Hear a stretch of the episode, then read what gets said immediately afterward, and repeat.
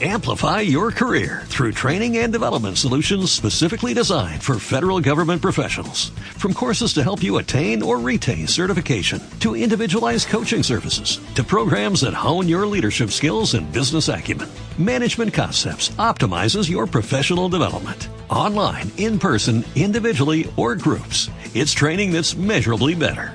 Learn more at managementconcepts.com. That's managementconcepts.com.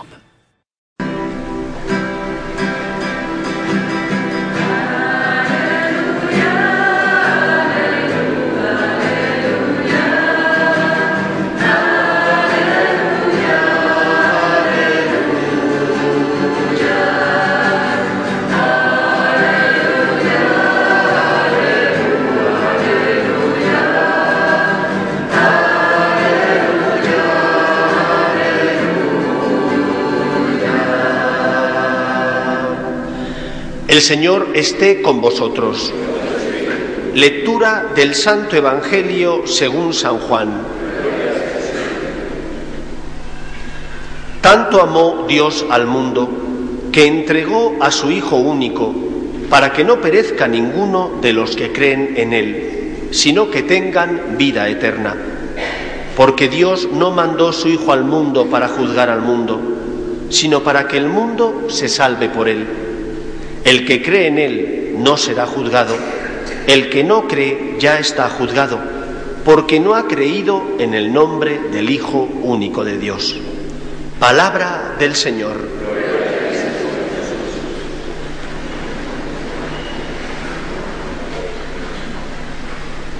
La fiesta de la Santísima Trinidad es una fiesta que nos habla de el Dios en el que creemos. Decía San Agustín que nadie puede amar aquello que no conoce. ¿Cómo amar a Dios si no le conocemos? Es verdad que el hombre siente en su corazón, todo ser humano lo siente, el deseo de conocer a aquel que le ha creado. Los teólogos denominan a este sentimiento el sentido de la trascendencia. El hombre busca, siente la necesidad de buscar a aquel que le creó.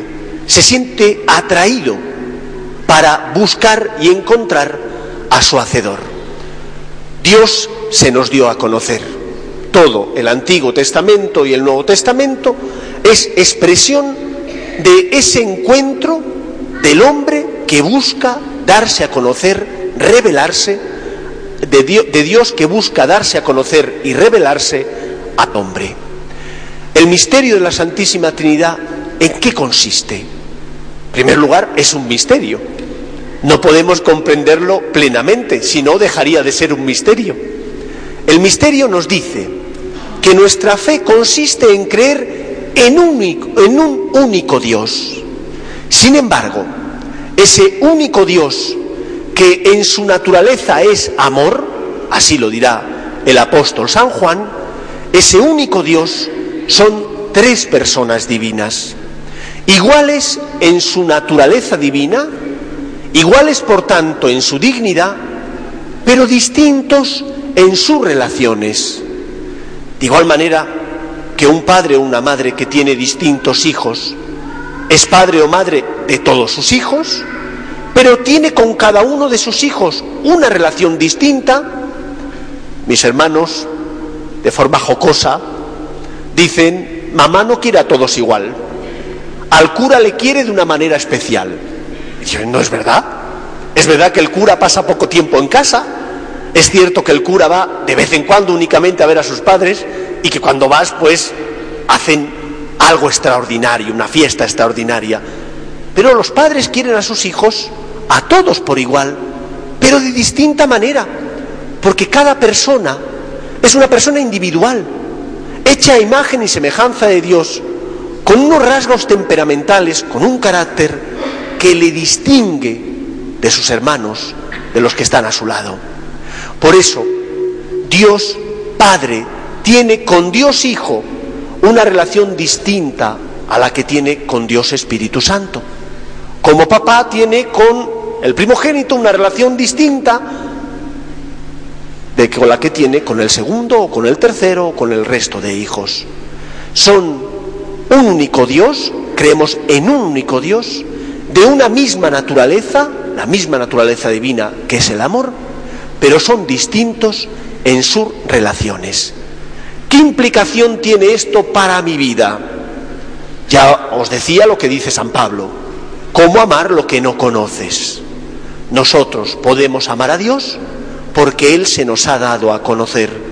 Podemos hablar con Dios porque Él se ha hecho accesible a nosotros. Pero es que además tiene una implicación, una segunda implicación importante. Y es que yo he sido hecho a imagen y semejanza de Dios. Y eso significa que si Dios me ha hecho a mí y Dios es mi modelo, yo tendré que imitarle. Y si no le imito, no podré ser feliz. Si le imito, podré encontrar la felicidad. Pero si no le imito, no podré ser feliz. ¿Y cuál es la primera enseñanza de la Santísima Trinidad? Que Dios es amor. Por lo tanto, tengo que amar. Si no amo, no puedo ser feliz. Si no amo, buscaré la felicidad en lugares donde no se encuentran.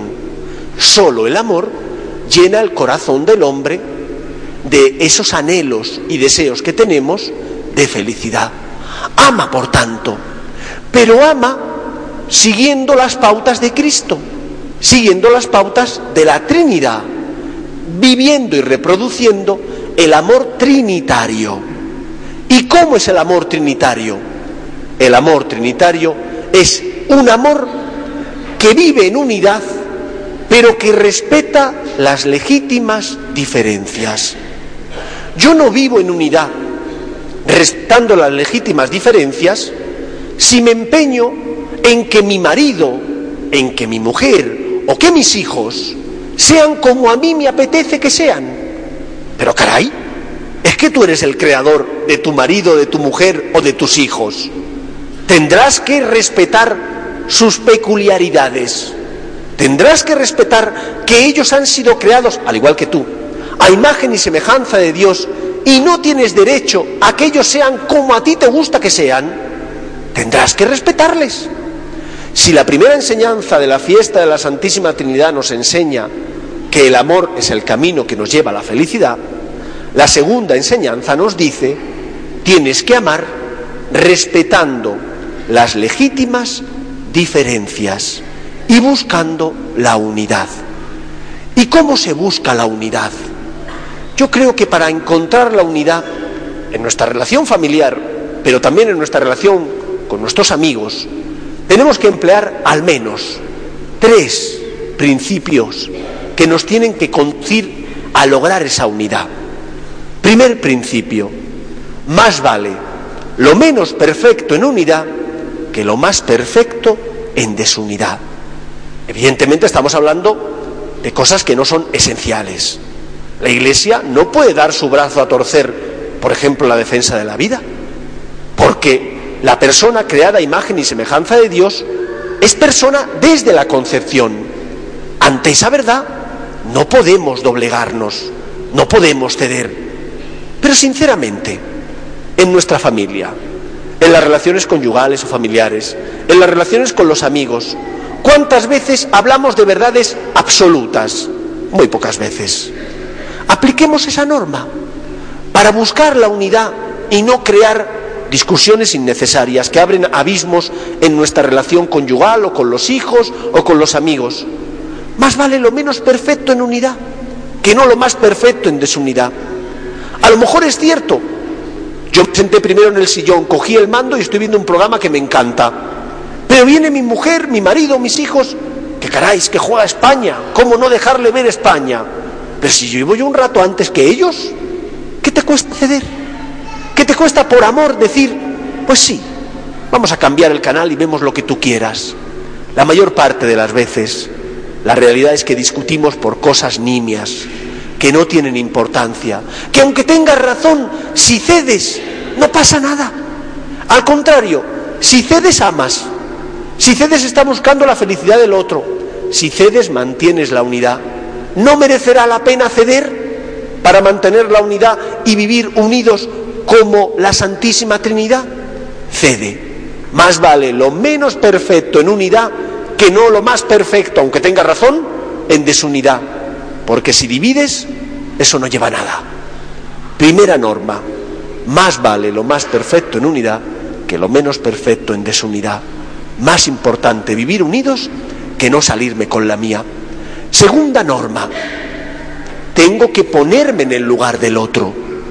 ¿Cuántas veces, cuando no comprendo por qué el otro actúa de una determinada manera, lo primero que nace en mi corazón es juzgarle y decir, pues hay que ver cómo se comporta.